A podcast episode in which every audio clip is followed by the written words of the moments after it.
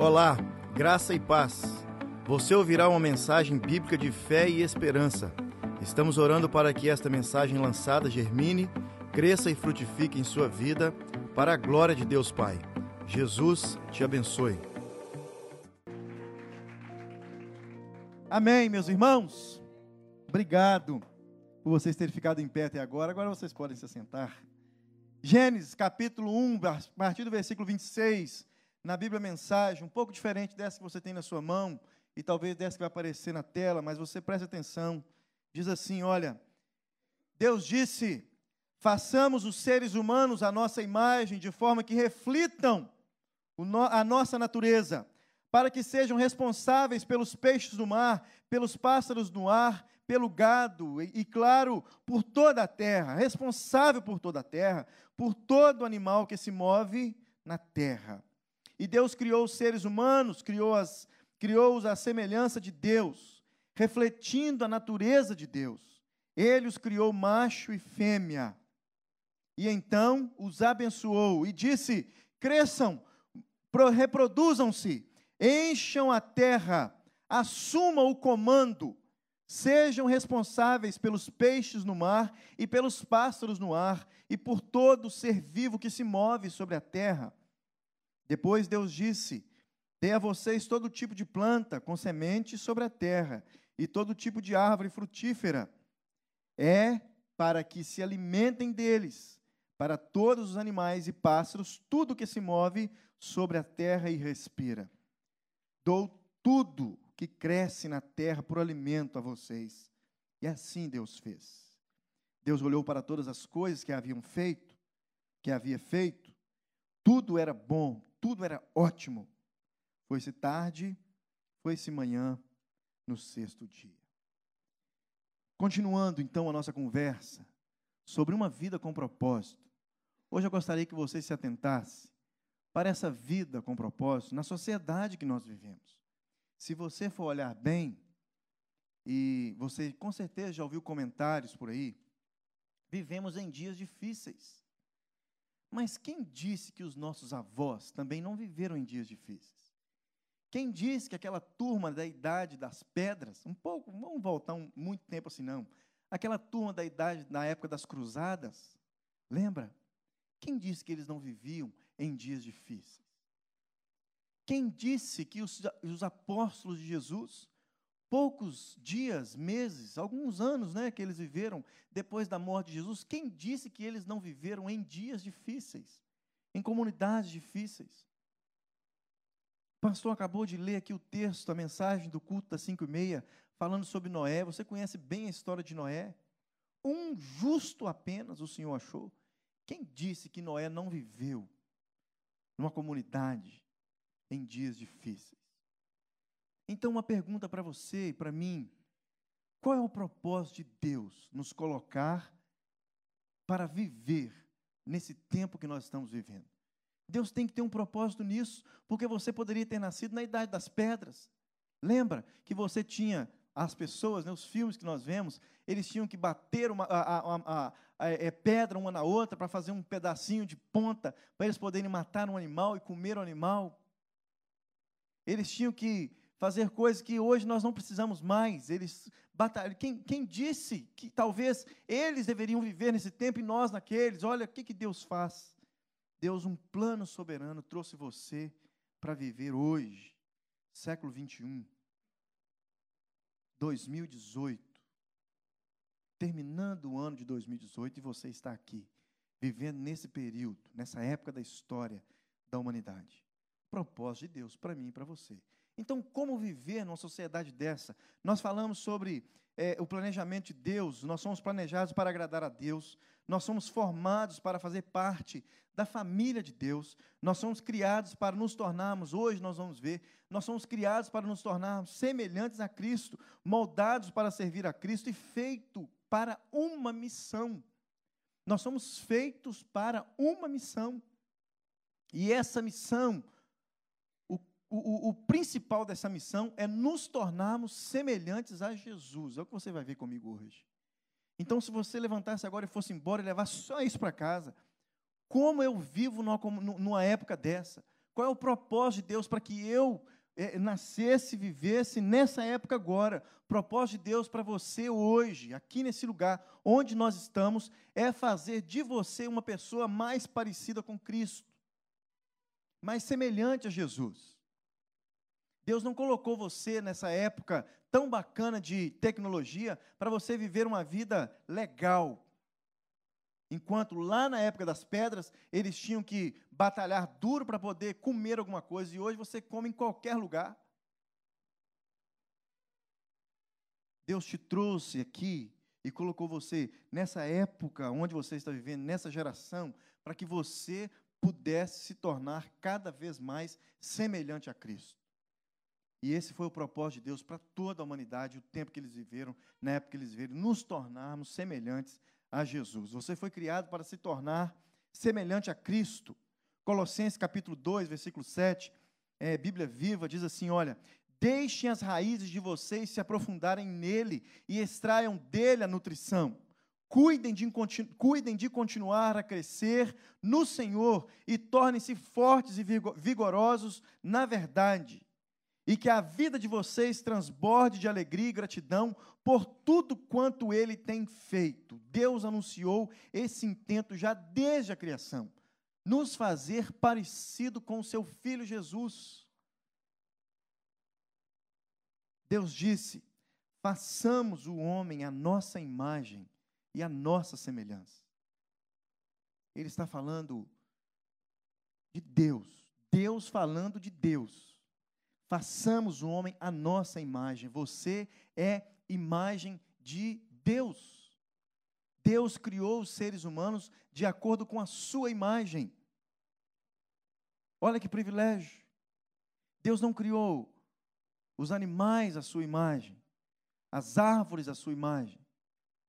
Deus não criou qualquer um ET à sua imagem, se você crê. Deus não criou, ele criou o homem claro, e a mulher, a sua imagem. O ser humano é imagem de Deus. Tem um pastor que eu admiro muito e tive o privilégio de vê-lo pregar em Belo Horizonte agora, mês passado. Ele, não nessa mensagem de lá, mas nos vídeos dele, ele disse que nós somos assassinos. Não existe outra raça mais assassina do que o ser humano. Nem os leões com fome são as, os leões, né? Leoas também. São mais assassinos do que o ser humano. Se o ser humano, que foi criado à imagem e semelhança de Deus, está exterminando a raça dele, é raro você ver uma leoa matando um leãozinho para comer. Raro. Não é verdade? Não, às vezes, nem quando ela está. É, o pastor que fala essa palavra, eu aprendi, caquético de, de, de dia falou uma boa aqui, depois você escreve ela aí. É, nem quando ele está caquético, a leoa, ela não come o filhote dela. Mas os seres humanos, eles comem uns aos outros. Nós assassinamos uns aos outros. Nós matamos uns aos outros. Por pouco menos do que uma fome. Assassinos. Imagem e semelhança distorcida de Deus, assassinos. E Deus nos criou a sua imagem e semelhança, ele disse. Como assim, pastor? Imagem e semelhança de Deus é assim como Deus é, ele nos criou, seres espirituais. Nós somos seres imortais. Mas como assim, pastor? É imortal. Você vai morrer aqui, esse corpício aí vai morrer, vai, vai virar pó, mas você será imortal no inferno ou no céu imortalidade. Fomos criados à imagem de Deus, somos intelectuais, podemos pensar, pensar e solucionar problemas, ou seja, imagem e semelhança de Deus. Como Deus, somos seres relacionais, podemos dar e receber amor verdadeiro. Deus, um ser relacional. Ele diz: olha, façamos o homem a nossa imagem, ou seja, não estou sozinho aqui. Nós somos mais aqui Deus Pai, Deus Filho, Deus Espírito Santo, ser relacional, assim como nós, Deus nos criou. Somos dotados de consciência moral, discernimos o certo e errado. A Bíblia diz que todas as pessoas, e não apenas os cristãos, detêm parte da imagem de Deus, mas a imagem foi danificada, retorcida pelo pecado. Costumamos dizer que, como um espelho, você pega aquele espelho bonito que você comprou no IKEA, grande, porque ninguém compra espelho pequeno hoje mais, não é? E algumas aí compram até aqueles que tem lá um, negócio diferente, lá em casa tem dele, que você chega perto, você fica grandão para ver, para fazer maquiagem, né, Beth?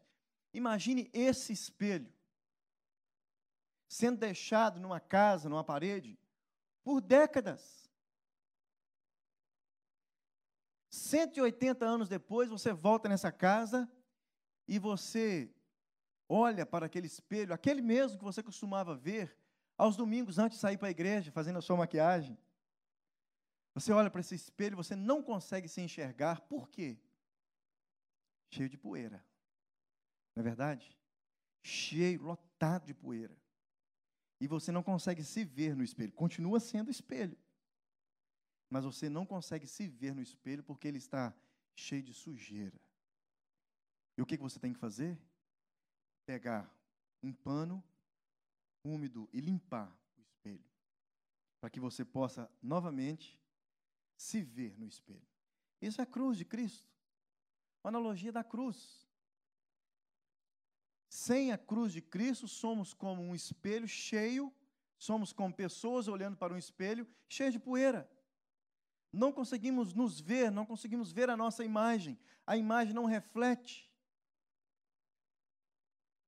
Pare e preste atenção numa pessoa que ainda não caminha com Jesus. Se de vez em quando você não pega,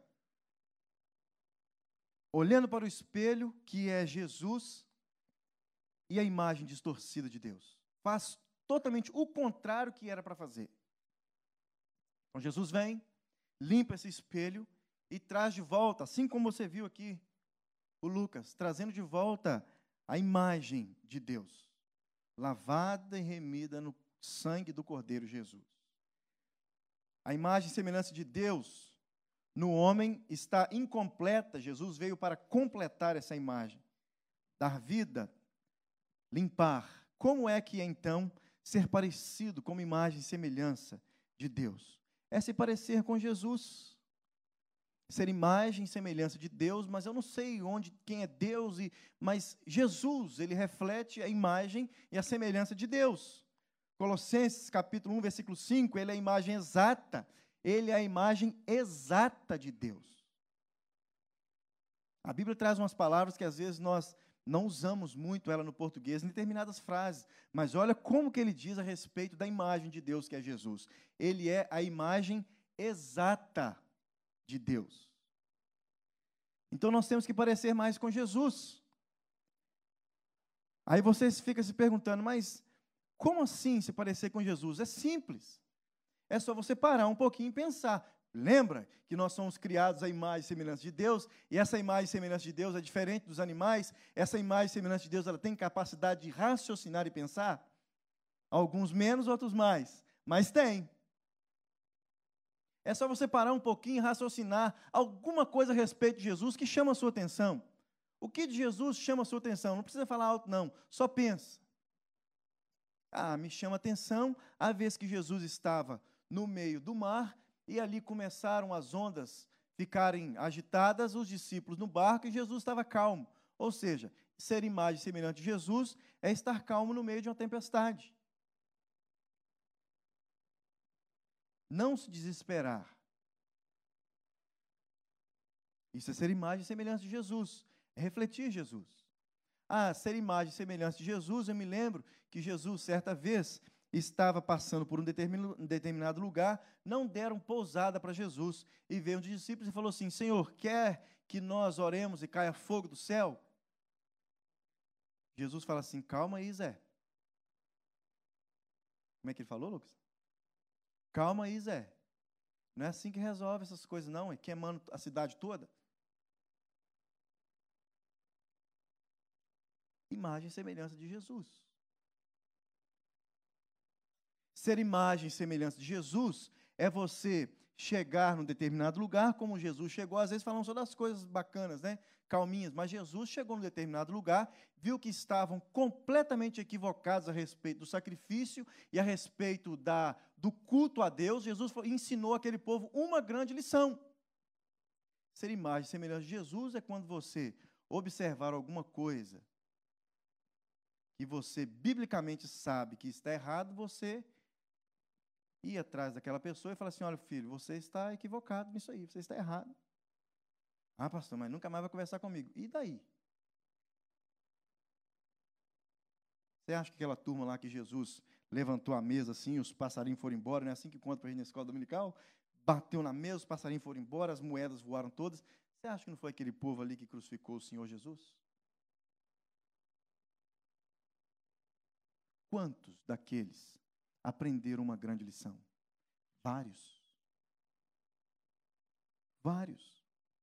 E ao mesmo tempo, vários também não aceitaram Jesus como o Messias Salvador.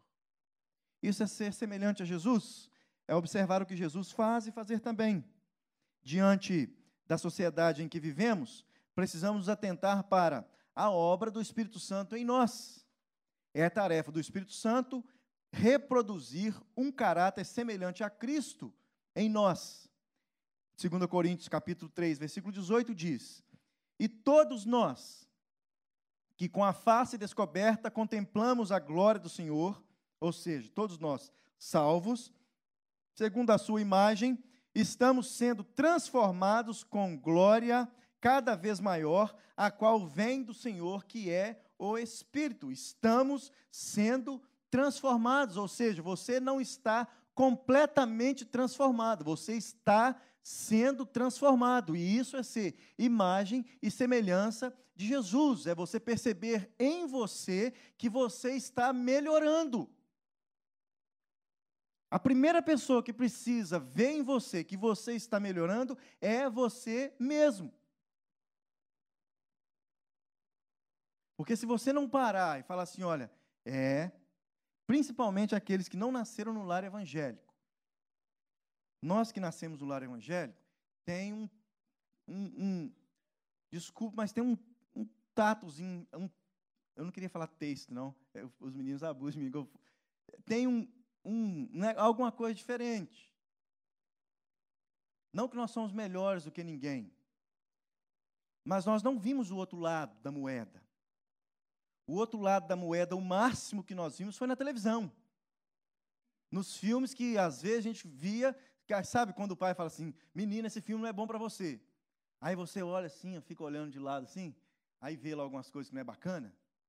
O máximo que nós vimos. Estou falando de mim. Que nunca saí desse lugar da presença da casa do Senhor.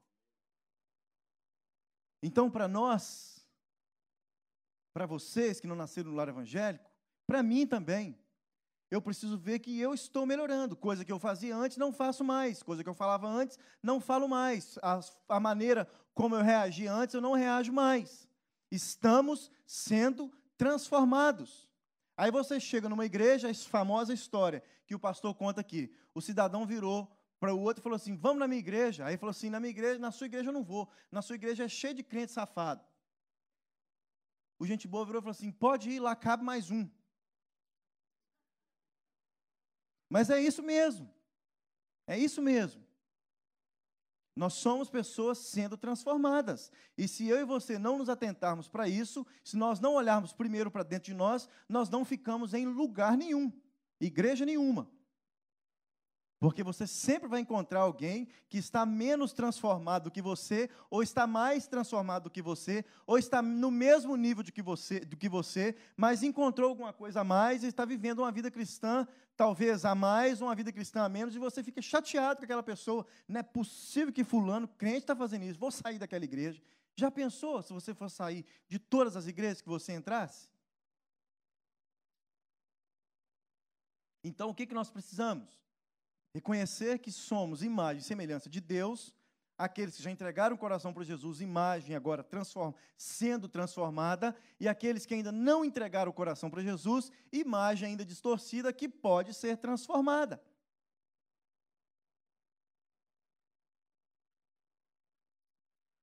processo pelos, pelos, pelo qual nos tornamos semelhantes a Jesus, pelos cristãos e pela Bíblia, é chamado de santificação. Você não pode produzir o caráter de Jesus por esforço próprio. Somente o Espírito Santo pode tem poder para realizar as transformações que Deus deseja que nós tenhamos. O interessante é que se hoje, nesse mundo que nós vivemos, talvez a turma da idade da pedra e da idade das cruzadas não pensavam assim, mas se hoje mencionarmos que estamos à busca do poder do Espírito Santo de Deus, a pessoa que está do seu lado, talvez um próprio crente, vai falar assim: você está maluco, rapaz? Mas buscar poder, um dia um rapaz disse assim, pastor, eu lembro disso como se fosse hoje, nem lembro como o pastor, eu sei como o pastor respondeu, calado, vamos orar, benção. O rapaz virou e falou assim, pastor, nos cultos de sexta-feira nós precisamos buscar mais o poder do Espírito Santo de Deus. O pastor falou assim, vamos orar, benção. E eu, mais novo, mais, menos crente, menos santo, falei assim, cara, caçar poder do Espírito Santo de Deus. Vai caçar ter uma vida bacana com Deus primeiro? Falei não, viu? Só pensei. O cara apagava o cigarro quando chegava ali na porta. Chegava aqui numa catinga de cachaça. Eu acho que é cachaça. Não é possível que cerveja caro faz aquele recheiro miserável. Só coisa barata, catinga daquele jeito.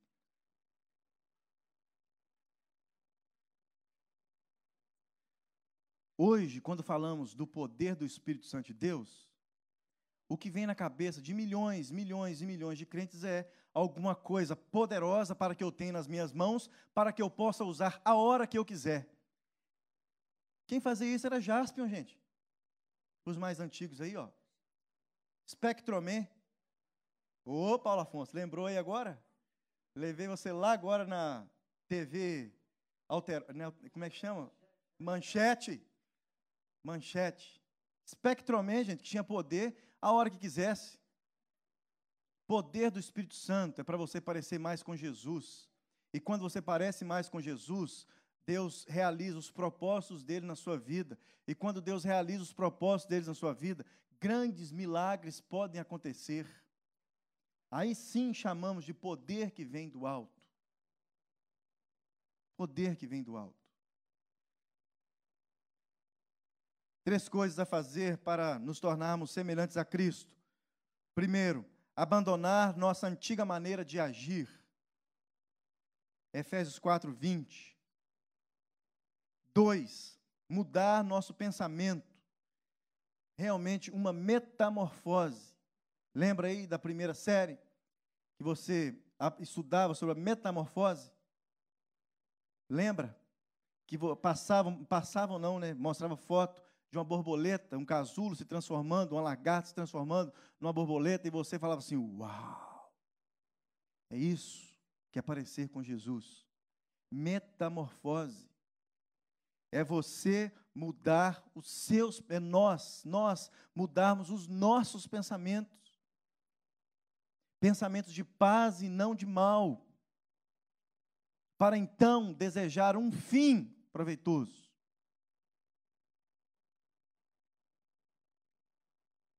Três coisas a fazer para nos tornarmos semelhantes a Cristo: abandonar nossa antiga maneira de agir, mudar os nossos pensamentos, assumir o caráter de Cristo, desenvolver novas habilidades.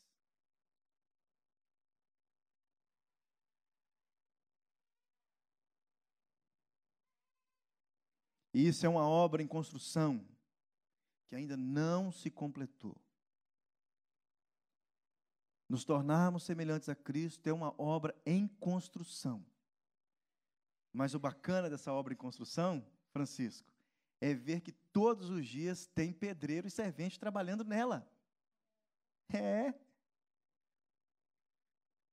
Todos os dias observar pedreiros e serventes trabalhando nessa obra. Se não cresce mato na obra, não é verdade? Se não, as pilastras que você, os, os ferros que você colocou, enferruja tudo. E cai. Somos uma obra em construção. Imagem e semelhança de Jesus. E todos os dias precisamos ver trabalhadores nessa obra. Só termina quando você for para o céu. Conforme o Espírito do Senhor trabalha em nós, nos tornamos mais e mais parecidos com Jesus. Segundo Coríntios 3, versículo 18 diz: "E todos nós, lembra? Já lemos. Que com a face descoberta contemplamos a glória do Senhor, segundo a sua imagem estamos sendo transformados. Um caráter semelhante a Cristo. Certa vez perguntaram para um ourives: Como que você sabe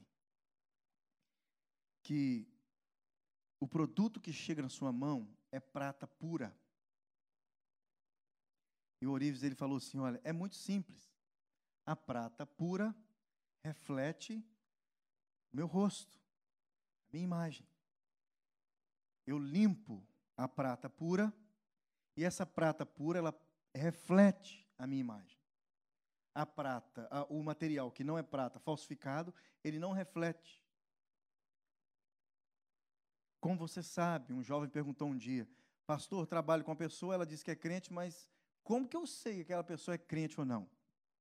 Na hora eu pensei assim, não tem jeito, né? É o que ensinaram para a gente a vida toda, mas não é que tem. Você não sabe se é salvo ou não. Se é crente, é salvo, né? Você sabe se é salvo, sim.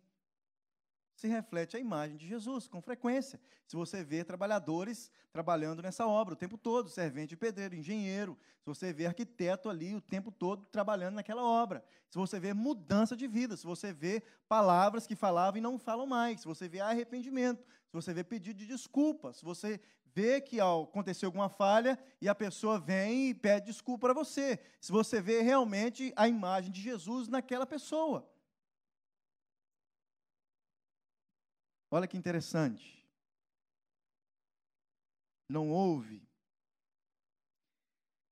não houve outra forma cristã de viver e nem existirá neste século e nem no vindouro outra forma cristã de viver nessa sociedade que nós vivemos, a não ser nos tornarmos semelhantes a Jesus. Pode estar mais difícil, pode estar mais complicado, pode ser mais penoso viver hoje, pode ser mais apertado, pode ser isso e aquilo, mas o objetivo, o propósito final de Deus na sociedade que todos viveram foi tornar pessoas semelhantes a Jesus.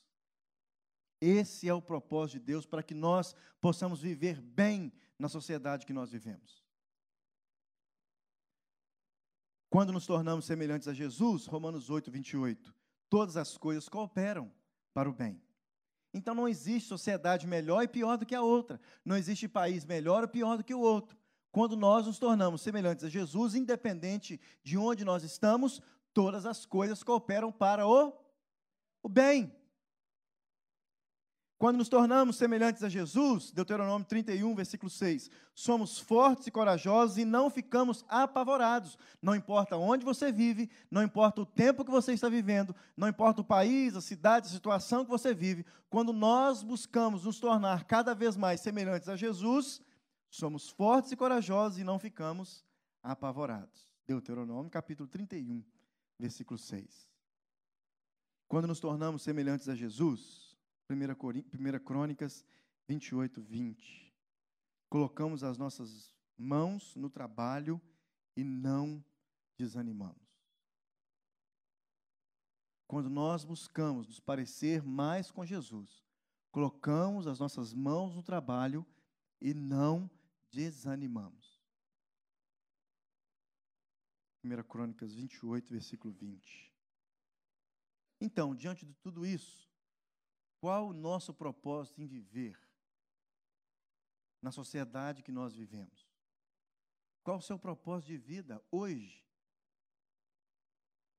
Você viu na primeira mensagem que propósito de vida, propósito entre eu e Deus, é para que eu pudesse conhecer melhor o meu Senhor e eu pudesse é, viver a vida que Deus, a vida que Deus quis que eu vivesse nele. Primeiro propósito, você viu que de Deus para mim e para você é um propósito de sermos pessoas lavadas e remidas no sangue do Cordeiro, salvas. Você viu domingo passado que o propósito meu e seu, como família, como, qual o propósito de Deus para a família? O propósito de Deus para minha família é para que eu pudesse ter uma família, cuidar dessa família, viver bem nessa família, porque esse é o projeto de Deus. Ele disse: Olha, façamos um homem nosso em mais semelhança e que eles multipliquem. E o propósito de Deus é para que você viva em família, igreja, corpo de Cristo.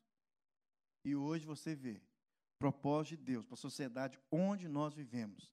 É um propósito de nos tornarmos mais, cada vez mais, semelhante a Ele. Eu gostaria de convidar você a fazer uma oração. Vida Nova, a sua família em Toronto.